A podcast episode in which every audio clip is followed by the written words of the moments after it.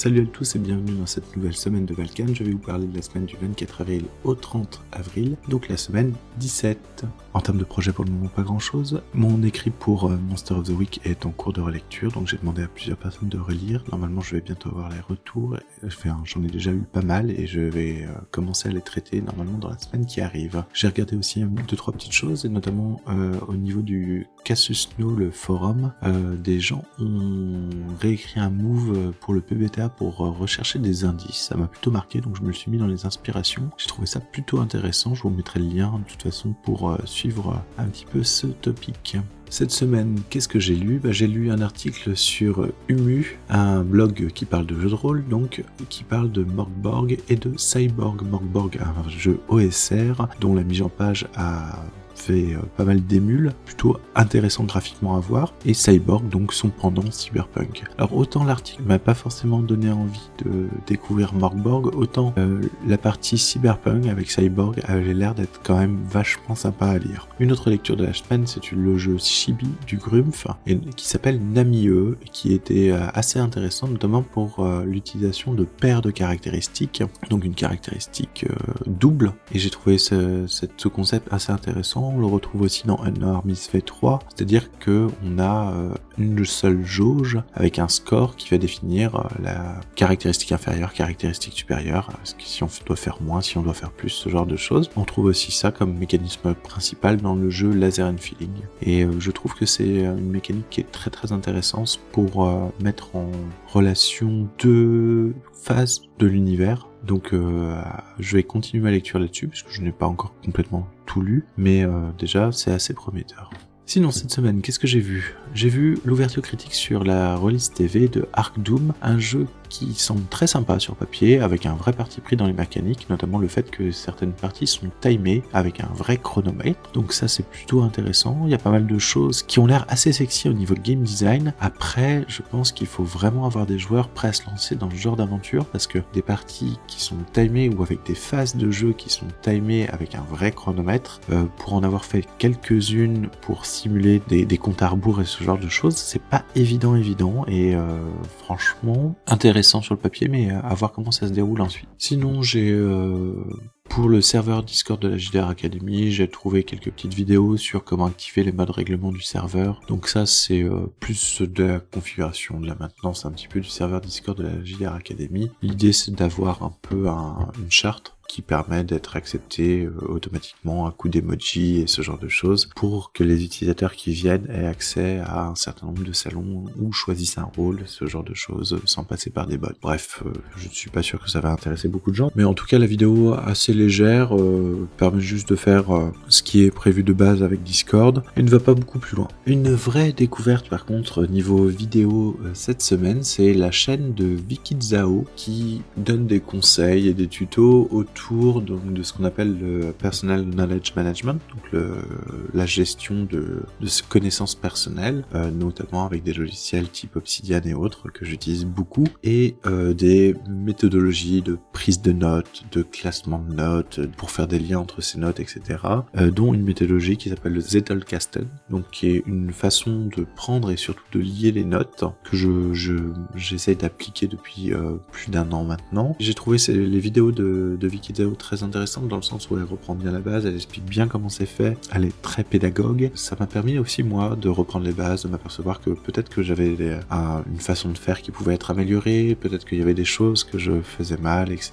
J'ai vraiment beaucoup beaucoup aimé euh, cette euh, bah, cette chaîne YouTube en fait parce que j'ai regardé euh, deux vidéos d'elle, il y en a une troisième qui est dans ma to-do, notamment bah, Zettelkasten expliqué pour les débutants et comment prendre des notes intelligente, sachant que voilà que des notes intelligentes, c'est juste des notes qui ne sont pas juste en train de stagner dans un coin, mais qui vont permettre de d'être utilisées, de, de revenir sur le devant de la scène, de pouvoir créer de l'output, donc c'est-à-dire être réutilisé pour euh, faire de la création, quelle qu'elle soit, que ce soit de l'écriture, que ce soit du graphisme, que soit, enfin, ce que vous faites en termes de création, bah voilà. Il faut que la prise de notes, que les informations que vous euh, notez, que vous surlignez, etc., ne restent pas à prendre la poussière dans un coin, mais puissent être réutilisées pour alimenter votre propre désir créatif. Cette semaine, qu'est-ce que j'ai écouté? Bah j'ai écouté euh, Geeks League 241 sur Horrific. Franchement, j'ai découvert le podcast et c'était très très sympa. Pour vous dire, en fait, j'ai lancé le podcast parce que ça parlait d'Horrific et que je viens de recevoir le jeu à la maison. Et euh, bah, à la fin du podcast, je me suis retrouvé à chercher des épisodes de Sonic sur Netflix. Donc, je me suis euh, fait embarquer directement dans ce qu'ils avaient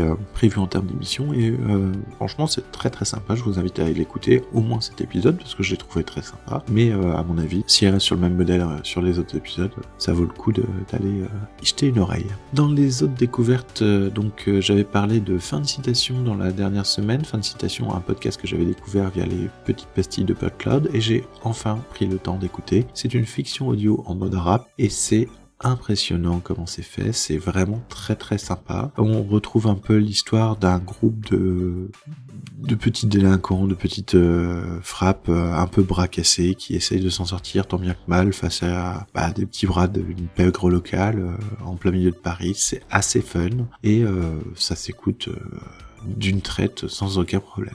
Dans les autres podcasts que je devais écouter, on avait Dimension onirique qui sont donc euh, séparés en deux fictions. La première, Mes rêves me parlent, que j'ai écouté, est très très Lovecraftienne et j'ai beaucoup aimé. C'est très sympa à écouter, même si un petit bémol sur certaines voix, certains effets de voix qui rendent le texte un peu dur à comprendre, mais en tout cas c'est très très cool. Ça parle, enfin, si vous aimez les horreurs Lovecraftiennes, vous allez être plongé dedans à fond les ballons. Et euh, le deuxième, La bête et le sage, alors là, très cool aussi, mais vraiment une impression de pas fini, ou alors il me manque un épisode final où je, suis passé à côté de quelque chose, mais en tout cas, bah le, final il tombe un peu comme ça et euh, j'aurais aimé que ça aille plus loin. Mais en tout cas, assez sympathique, aussi autour de la folie et plutôt cool. Le dernier podcast que j'ai écouté cette semaine, donc c'est euh, Witch History, euh, donc pareil, découvert par les pastilles de Cloud, euh, très sympa, surtout très pédagogique sur l'occultisme, euh, plutôt sur le tarot de Marseille, puisque les premiers épisodes y sont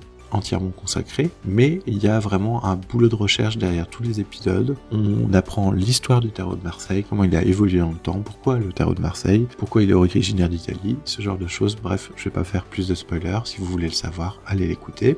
En tout cas, c'est très très cool à écouter. Dans les retours que j'ai eu des semaines précédentes, on m'a demandé aussi d'aller un petit peu plus loin sur la partie OGL et qu'est-ce qui s'est passé avec Donjon. Alors, si j'ai bien compris la partie OGL, ce qui s'est passé, c'est que Wizard of the Coast euh, et euh, notamment Hasbro qui est derrière, qui possède Donjons et Dragons, Magic et autres, euh, a décidé de euh, sortir en janvier une nouvelle licence pour les jeux qui était beaucoup plus contraignante que la licence actuelle, la licence actuelle qui permettait d'utiliser le matériel pour faire ses propres créations si on en avait envie, mais euh, qui n'avait pas de contrepartie financière, qui n'avait pas de contrepartie de cession de droits d'auteur, ce genre de choses. Voilà, il y avait juste on pouvait utiliser une partie de ce qui avait été créé par euh, Wizard of the Coast, TSR, euh, Hasbro dans le cadre de Donjons et Dragons. Une autre partie était copyrightée Donjons euh, Wizard of the Coast, donc était, on ne pouvait pas l'utiliser. Typiquement, je crois que les elfes noirs d'Oro, c'était un truc 100% Wizard of the Coast, enfin bon, ce genre de choses. Je suis pas certain de ça, mais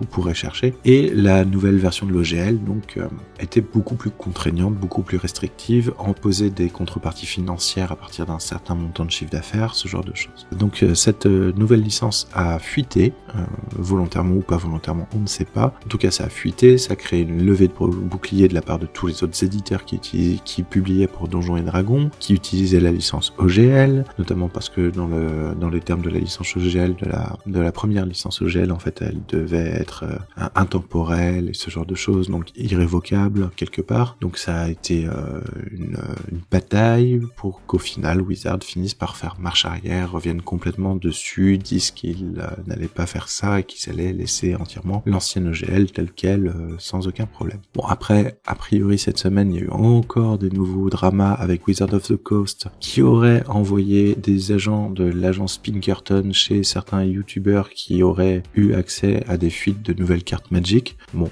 je vous donne l'ambiance, voilà, ça a l'air d'être euh, plutôt pas très sympa niveau Wizard en ce moment. Euh, d'ailleurs, je crois que j'ai vu une passer une annonce où il cherchait un chargé de com. Euh, bon courage à lui. Donc voilà un petit peu ce qui s'est passé sur la licence OGL. Et du coup, depuis, bah, il y a tout un processus qui a été mis en place par d'autres éditeurs, donc notamment bah, bah, c'est Paizo avec euh, Pathfinder, c'est Chaosium, l'appel de Cthulhu, RuneQuest, etc. Ils sont tous, il y a des, y a des espèces de regroupements en fait d'éditeurs de jeux de rôle qui cherchent à mettre en place une nouvelle licence qui ne soit plus dépendante des bons vouloirs de Wizard of the Coast. Il y a un projet de licence qui s'appellerait Orc, qui serait derrière, qui serait aussi soutenu par certains éditeurs euh, français comme Black Book. Je sais qu'Agathe et d'autres éditeurs européens cherchent à monter d'autres types de licences. Ça a l'air un peu compliqué en ce moment. C'est pour ça que euh, la semaine dernière, je cherchais un peu à me renseigner, voir quels étaient les types de licences qui allaient bientôt sortir. Mais euh, pour le moment, c'est un peu nébuleux, on va dire. Voilà, bah, c'est tout pour la semaine de Valkan. Donc j'espère que ça vous a plu, j'espère que euh, différents sujets que j'ai abordés vous ont plu, que je suis allé assez loin pour que ça vous paraisse compréhensible. S'il y avait des choses sur lesquelles vous voudriez que je creuse encore un petit peu, n'hésitez pas en tout cas à m'envoyer un commentaire, n'hésitez pas à me contacter euh, par les réseaux sociaux, par Mastodon, n'hésitez pas. Et donc euh, bah, je vous souhaite une bonne semaine et à la semaine prochaine. Allez, à plus tard.